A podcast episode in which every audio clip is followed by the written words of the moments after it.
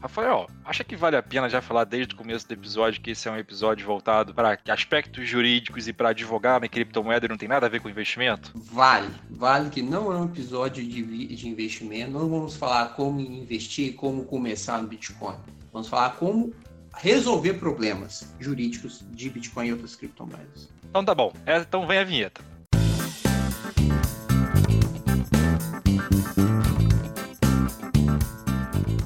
Sejam bem-vindos ao DDCast. O meu nome é Victor Mulin e eu tô aqui com ele, o meu advogado e o meu consultor no assunto de criptomoeda.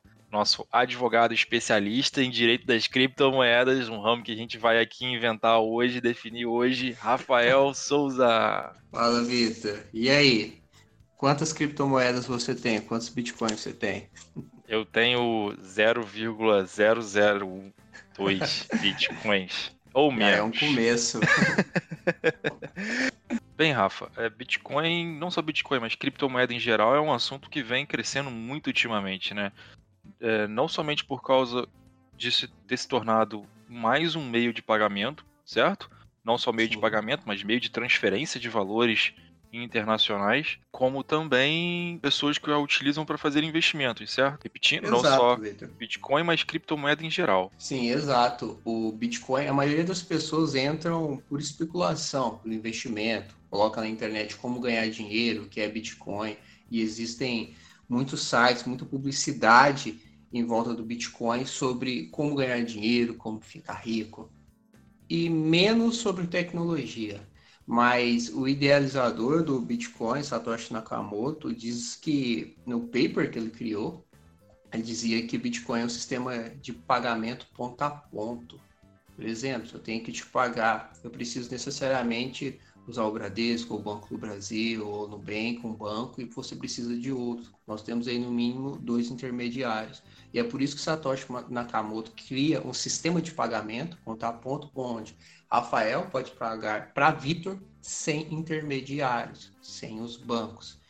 Então, pode ser utilizado como meio de pagamento hoje sim, embora a aceitação dele ainda é muito pequena, em vista do potencial, talvez em razão das taxas da rede Bitcoin. Pode ser utilizado como remessa internacional, há discussão sobre a legalidade ou a ilegalidade disso, mas muitas empresas utilizam como pagamento ou remessa internacional, tendo visto que é mais barato, econômico e rápido fazer um pagamento no Brasil para uma empresa chinesa através de criptomoedas, alguns como investimento, day trade no dia a dia, outros como reserva de valor, uma vez que o Bitcoin é entendido, é defendido por muitos como o ouro digital.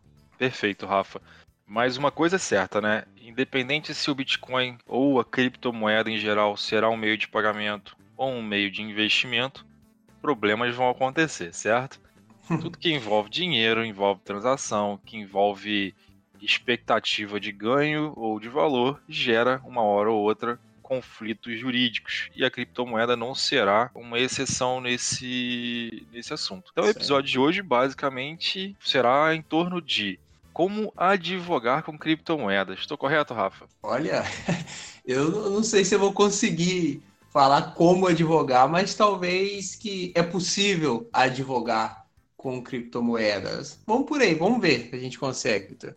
Perfeito, Rafa. Então vamos lá. Vamos começar com a seguinte pergunta: existe sim um direito das criptomoedas ou tá para ser criado ainda? É, eu acredito que não. Nós ainda não temos o ramo autônomo do direito digital, né, reconhecido aí como um ramo autônomo do direito, ainda não. Eu acho que está um pouco do direito das criptomoedas. Mas e isso, Vitor, porque a regulamentação sobre criptomoedas é muito pouca. Temos hoje aí três projetos de lei, um de 2015 e dois de 2019, para falar de criptomoedas. Temos aí é, uma regulamentação da Receita Federal, onde define desde o que é criptoativo, o que é exchange, as informações e obrigações acessórias que o investidor de criptomoeda e também as empresas que operam devem prestar ao fisco. Existe aí algumas normativas, algumas comunicações do Banco Central do Brasil e também da CVM Então, dizer que o mercado é nada regulamentado, que não existe regulamentação, já não é uma verdade, mas existe uma regulamentação pequena. No entanto, eu não acredito que ainda é possível dizer ah, direito das criptomoedas, porque esse direito ele vem de outros ramos do direito, como o direito do consumidor, direito tributário e do próprio direito civil, para responder os problemas e as questões jurídicas que envolvem é, a criptomoeda, eu vou precisar socorrer nos ramos tradicionais do direito. Para atuar no ramo das criptomoedas, você tem que ter um pouco de transversalidade nos ramos que já existem hoje em dia, certo? É, você precisa ser um, um pouco de clínico geral,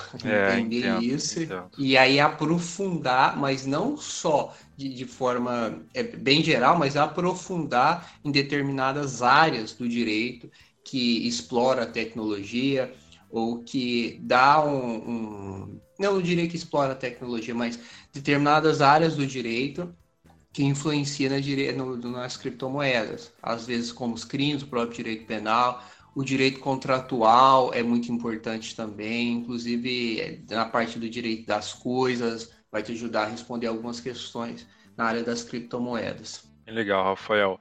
Agora, a gente percebe que a criptomoeda é algo que vem ganhando muito valor, que ganha muito valor, que existe, não vou dizer especulação porque eu não, eu não entendo muito bem da área em si das criptomoedas, mas a gente percebe porque, bem, eu venho acompanhando pelo menos algumas criptomoedas nos últimos meses e eu percebi que quando começou a crise da pandemia do coronavírus, a Bitcoin, que é um exemplo aqui de criptomoeda, né?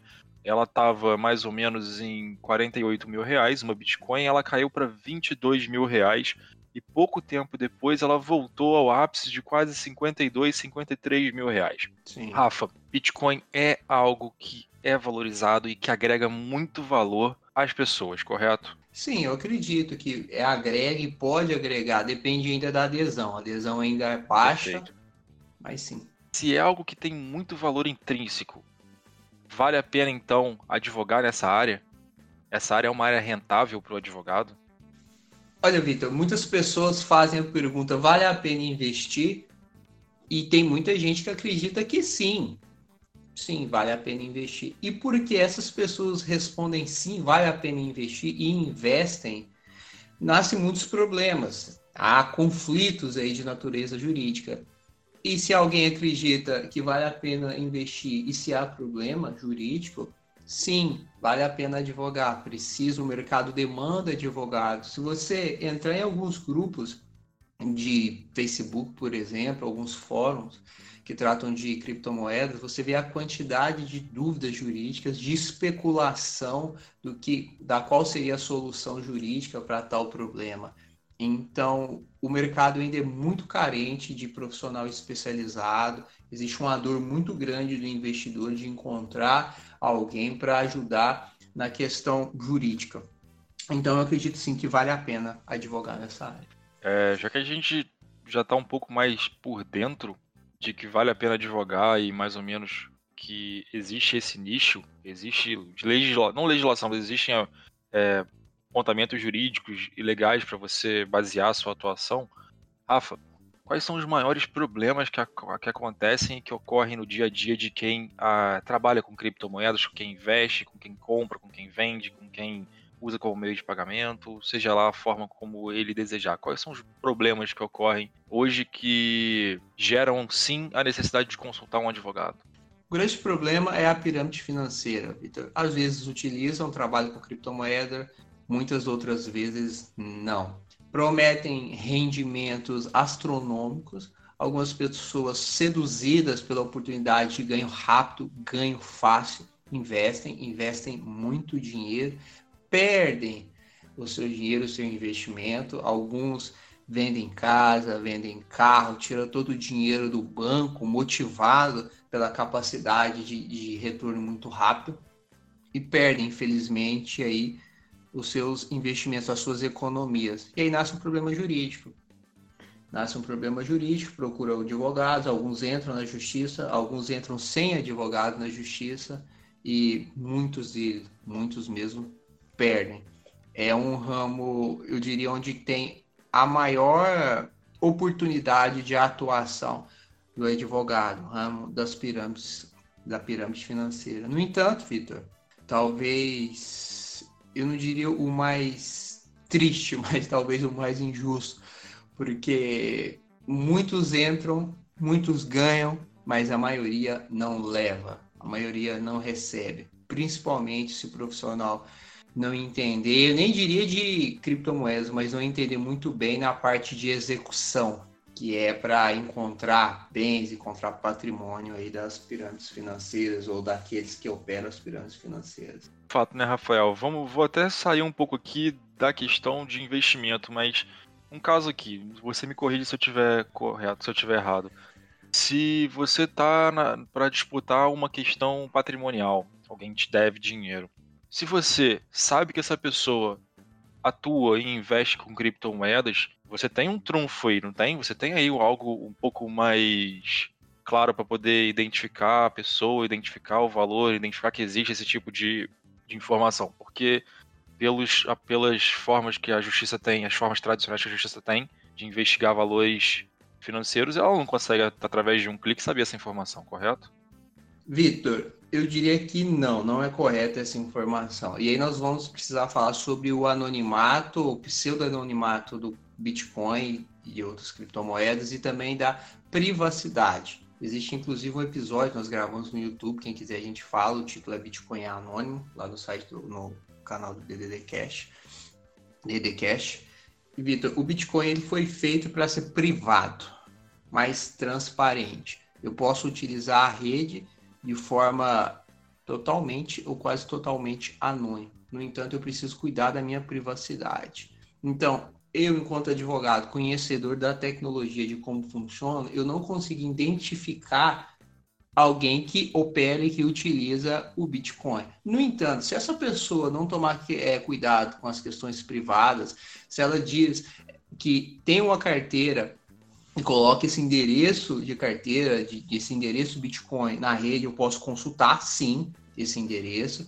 Por exemplo, se eu tenho o endereço da sua, o, o número, Victor, da sua conta bancária, eu não consigo saber o seu saldo. Mas se eu tenho o seu endereço Bitcoin, que é uma espécie bem, assim, de forma analógica, análoga, de forma análoga, é, eu posso consultar o seu endereço Bitcoin e saber o saldo. Se você faz um pagamento para mim, eu posso consultar a origem desse pagamento e a partir do momento identificar a carteira que você utilizou e saber o seu saldo. Então é importante que cada pessoa que use, utilize o Bitcoin que use várias carteiras diferentes para impedir que o receptor daquele saldo descubra o seu saldo.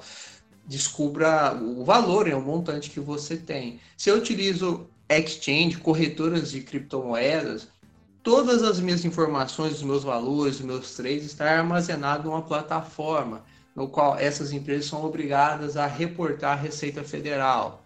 Então, eu, Rafael, advogado que entende a situação, não consigo descobrir de forma autônoma, mas com, a, com o ofício, com o pedido do juiz e ofício a essa corretora de criptomoedas, ela é obrigada a, a reportar essas informações. Então, se a, aquela pessoa que me deve, a que o réu ou executado, devedor, dá o um mínimo indício que opera ou operou com criptomoedas, eu posso pedir ao juiz demonstrar essa evidência, pedir ao juiz o ofício às, cripto, às corretoras de criptomoedas.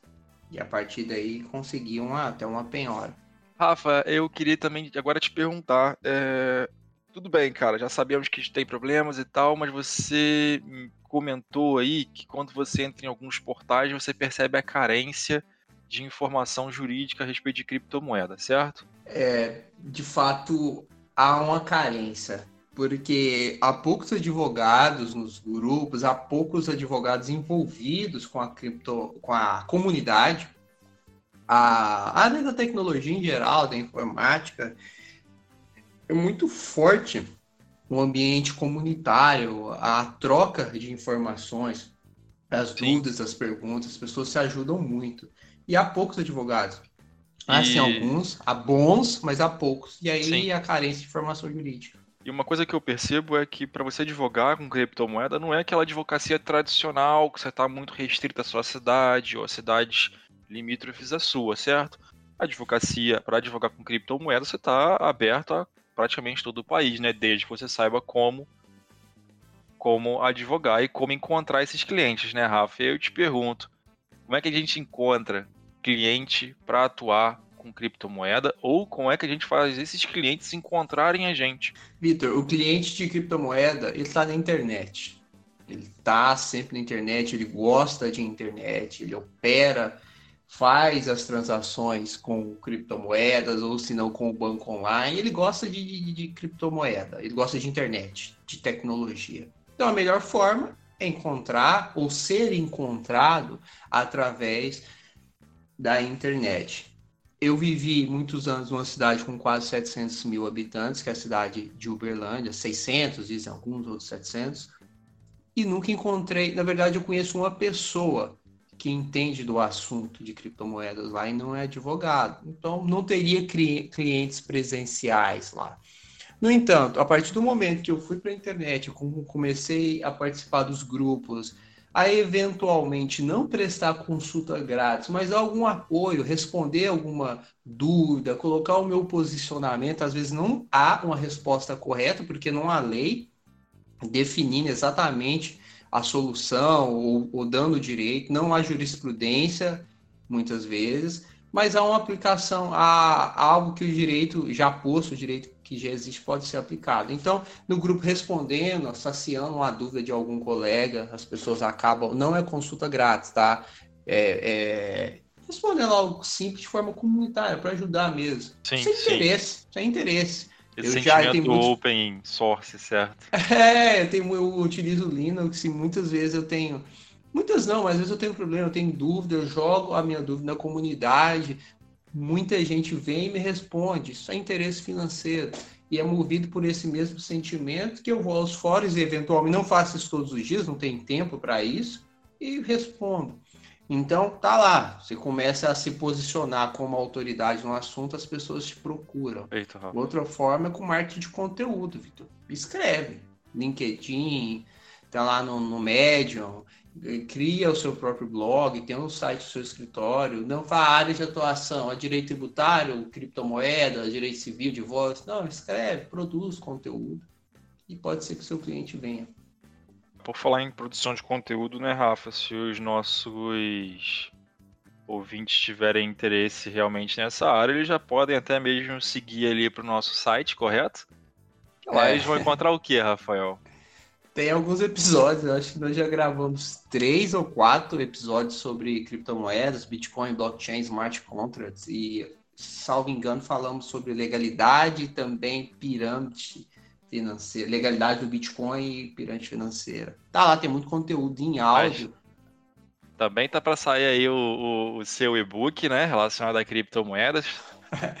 É, Vitor, o e-book está até pronto. É, a gente precisa divulgar, estamos aí aguardando uma nova versão do site, tá com o desenvolvedor.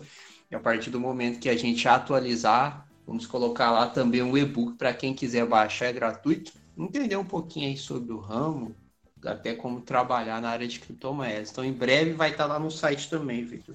Beleza, Rafa. Então vamos lá.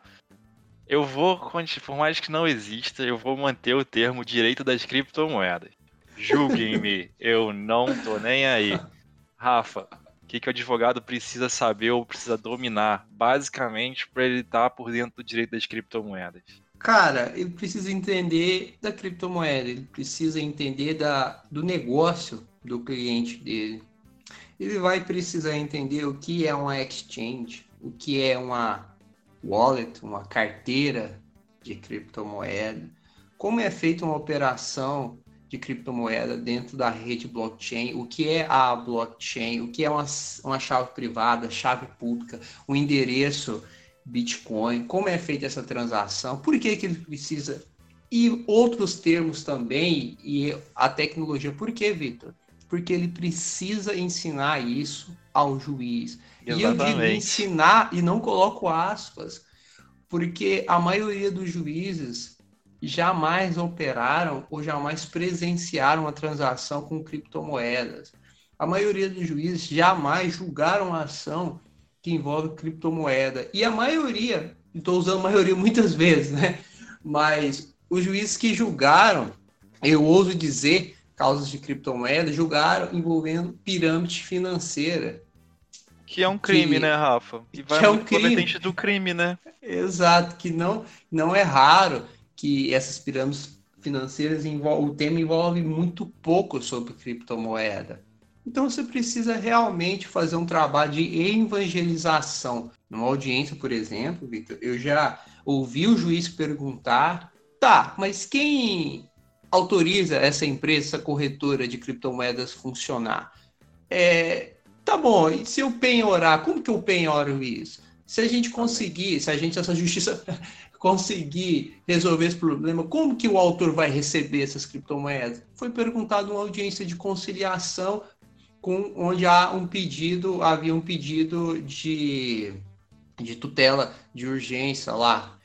Então, Vitor, com base nessas informações, o juiz pode sim deferir uma medida, é, um, dar uma decisão liminar ou não, indeferir, dar uma, uma sentença favorável ao autor, uma vez que ele explique como funciona a transação ou como o juiz efetivamente pode dar o direito. Você dá os fatos, né? E ele dá o direito. Como dar o direito, como fazer é, responder, dar uma resposta jurisdicional adequada. É preciso explicar, porque eu já vi casos onde o juiz, o advogado não explica, o juiz não entende, e a causa é julgada improcedente. Exatamente. Eu diria que o advogado não explica geralmente do autor, porque o advogado da requerida das exchanges em geral geralmente conhece um pouco do tema. Porque Pelo menos até, se prepara melhor. eu acho que é até um, uma, uma coisa de equilíbrio de armas, né, Rafael? Porque você é. vai geralmente litigar contra exchanges. Exchanges já possuem advogados que minimamente sabem o que acontece lá. E tipo, o seu advogado não sabe o que está acontecendo, o advogado dele sabe o que está acontecendo. Então, tipo, você está muito vulnerável. Então, realmente, cada vez que eu converso com você, parece-me que é uma área que, que tem que ser mais explorada, sabe? E talvez seja uma oportunidade, né, Rafa? A, a curto, médio prazo, de já fazer uma carteira de clientes aí e, e quem sabe, bem, iniciar um projeto bem interessante. Todo mundo é. fala muito de proteção de dados, proteção de dados, proteção de dados. Todo mundo agora é DPO, todo mundo agora é encarregado, todo mundo faz tudo isso, mas olha, não é só a proteção de dados que tem no mercado que está crescendo, não. As criptomoedas também é uma grande oportunidade. E aí, Rafael comentou uma coisa muito interessante que você precisa você precisa conversar com o juiz, educar o juiz explicar ao juiz o que está acontecendo. É muito difícil quando a própria justiça não, não se posiciona sobre isso. Mas o Brasil já é diferente. O Brasil já tem alguns casos de jurisprudência, certo, Rafa? Sim, Vitor, já há casos de jurisprudência, inclusive no STJ. O TJ de São Paulo tem muita jurisprudência, muita não, mas tem jurisprudência, um número razoável sobre criptomoedas. Para citar, posso citar uma decisão do STJ que discutiu se o banco poderia ou não fechar a conta de corretoras de criptomoedas por desinteresse comercial. O que aconteceu, Vitor? Em 2000, já faz muito tempo, na verdade, que os bancos têm uma resistência e fecha conta de pessoas que operam com criptomoedas, de grandes corretoras que operam com criptomoedas. Eu não sei se eles se veem ameaçados, eu acredito que sim. Claro, e aí, né? É, e aí um banco, um grande banco brasileiro, fechou a conta da maior corretora brasileira na ocasião, que foi o mercado Bitcoin, de criptomoeda, de, de a, a, a, conta bancária da operadora de criptomoedas. E aí isso foi para a justiça, rapaz. Foi para a justiça e pode, não pode. O banco sustentava que aquilo era não podia, porque aplicava o direito do consumidor. E a corretora de criptomoedas dizia que era fundamental a utilização do sistema bancário para a natureza do negócio, para continuar operando, porque você compra criptomoedas com dinheiro, né? com moeda fiat. Como que eu vou é, vender criptomoedas para as pessoas se eu não posso utilizar o banco? E isso foi decidido, foi teve várias é, decisões alteradas, revertidas, agravo instrumento, um abril muito boa, e no STJ foi decidido que sim, o banco pode encerrar a conta de empresas que operam com criptomoedas por desinteresse comercial. Foi aí uma primeira derrota para as empresas que trabalham com criptomoeda. No entanto, é, no entanto, a ministra, salvo engano, era Nancy do STJ, disse que, olha, Beijo, não Nancy. aplica nesse caso, não aplica nesse caso aqui a tese de, de aplicação do direito consumidor, até porque nesse caso, que foi a tese sustentada lá na inicial, se eu pegar a inicial da Exchange, você vai ver que ela fala isso, não aplica. No entanto, eu não descarto algo aí de concorrência desleal, ou talvez um possível crime econômico. Então, isso não foi pedido, claro, não foi requerido na, na, na inicial, e o STJ não podia julgar isso aí sob pena de, de ultra petita, mas ela determinou um ofício para a CVM investigar. E na própria CVM, na ocasião, já corria, já passava uma denúncia, um procedimento administrativo de concorrência desleal entre os bancos e uma grande associação, duas, né, de criptomoedas. Então foi uma grande decisão aí do STJ. Assim já essa jurisprudência. E há outras também, o Tribunal de São Paulo já apreciou o valor é, o valor da blockchain como na colheita de provas já foi apreciado por uma relatora, por uma juíza, não foi, foi algo aí monocrático. Entendo, Há né, muita Rafa? decisão de, de, de pirâmides, então tem, tem muita coisa. Existe então, Rafa, é, se eu estou enganado ou não, existe jurisprudências que tratam diretamente do assunto, mas também existem outras que você pode, que tratam de assuntos que estão conexos à, à, à criptomoeda, né, que é a blockchain, que é a base uhum. tecnológica disso mas que você pode usar para poder embasar seus pedidos. Até a decisão monocrática dá para usar. Eu utilizo, por exemplo, essa semana teve uma decisão onde o juiz pediu para depositar as criptomoedas na carteira indicada pelo autor. Olha, lá na, na, na inicial o autor indicou, ó, se eu receber, eu quero que rece receber nesse endereço Bitcoin. Legal. E essa, isso já pode ser utilizado em outros processos, já estou usando nos meus também. Mas além disso tudo, Rafael, que a gente comentou aqui, que a gente abordou, você aqui gostaria de acrescentar alguma coisa mais? Gostaria de fazer uma ressalva ou não sei? Olha, Vitor, tem é, muita tem pouca coisa em conteúdo jurídico na internet. Tem muito artigo onde o pessoal fala, ah, natureza jurídica é legal, é ilegal, mas livro propriamente dito não existe ainda. Tem uma revista boa que é da Amanda Lima, uma advogada boa também na área de criptomoedas, ela é a coordenadora. E lá tem alguns advogados, Tatiana Revoredo, desculpe se eu errei o sobrenome, Tatiana, se você ouviu isso, também tem alguns artigos bons advogados que falam sobre smart contracts, sobre é, blockchain e Bitcoin, e eu recomendo. Mas, Vitor, a maioria das questões você não vai conseguir uma resposta rápida, uma resposta simplificada. E é por isso que a gente tem até trabalhado aí no curso e a gente quer lançar em breve para falar, para tentar responder isso na prática, algo mais Sim. simples, algo mais palpável, porque o mercado ainda não tem. Meio né, de condensar todas as informações em um lugar só, facilitar a curva de, de aprendizagem de todo mundo, né, Rafael? Eu acho que é super, é. super válido. Todo conhecimento é válido, ainda mais em assuntos que a gente ainda está um pouco perdido, né? Isso. Fico eu estudei, eu lembro que eu comprei curso de, de trade, até da Flow, Flow BTC, que era uma corretora, ainda existe ainda, na época ela era até grandinha, hoje ela já nem tanto. Comprei curso de análise técnica, comprei uns três, quatro cursos para entender o que era o Bitcoin, aí tinha muita coisa errada, Vitor. Tem muita informação desencontrada. Sim, tem sempre gente tem. de má fé, e aí eu errei muito até aprender. E depois fui para o direito para saber ah, o que é isso, o que as pessoas estão falando. E até então não tinha muita decisão, tinha poucos processos em andamento. Isso foi lá em 2016. Eu ouvi falar em Bitcoin a primeira vez em 2015, né? mas em 2016 pesquisar. E aí, com o tempo, acompanhando, até que eu presto assessoria para um site de notícias de criptomoedas, criptoeconomia, isso me ajuda muito a ficar a par das principais decisões, aquilo que vem acontecendo. E aí do estudo do que, do que acontece no dia a dia, eu fui me preparando, vendo que os colegas fundamentavam suas petições, o que os juízes decidiam, o que as próprias exchange fundamentavam, exchange fundamentavam na, nas suas defesas, juntei tudo e aprendi. E sei lá, quem sabe eu consiga passar isso mais para frente futuramente. Sabe não, com certeza.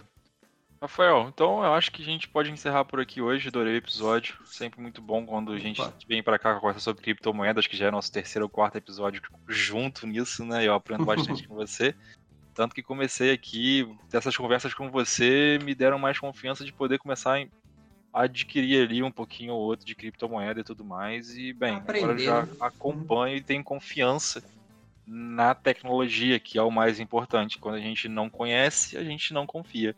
E é, é. normal, e conhecimento está aí para isso, para fortalecer a gente como pessoa. É... Acredito que isso por hoje é só. Você vai querer mandar aquele seu abraço aí pro, pro padeiro da esquina ou não? Pro Haroldo, né? Dou um abraço Beleza. aí pro Haroldo da padaria, lá do Aurora 2, meu bairro antigo de Uberlândia. Quero, eu quero mandar um abraço aí pro, pro nosso amigo, Saudade dele, Luquinhas Curtioso. Opa, Lucas Curtiza. Tempo que eu não vejo, tempo que eu não converso com ele.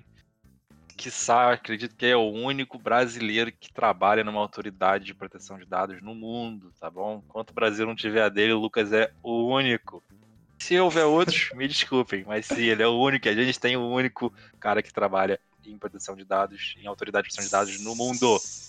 Se houver outros, já está convidado para gravar um podcast com a gente aqui, não é, o Vitor? Para gravar, às vezes o Lucas, ah, como é que é aí na sua autoridade de proteção? Como é que é aqui? Eu acho que seria Sim. muito legal intercâmbio, fazer um bate-papo. Fazer um Mortal Kombat. É, dá um convite aí. Beleza, galera. Então isso é por hoje é só. Um abraço a todo mundo. Se cuida. E. Grande abraço. Se Obrigado. puder ficar em casa, fica. Se não puder, toma cuidado.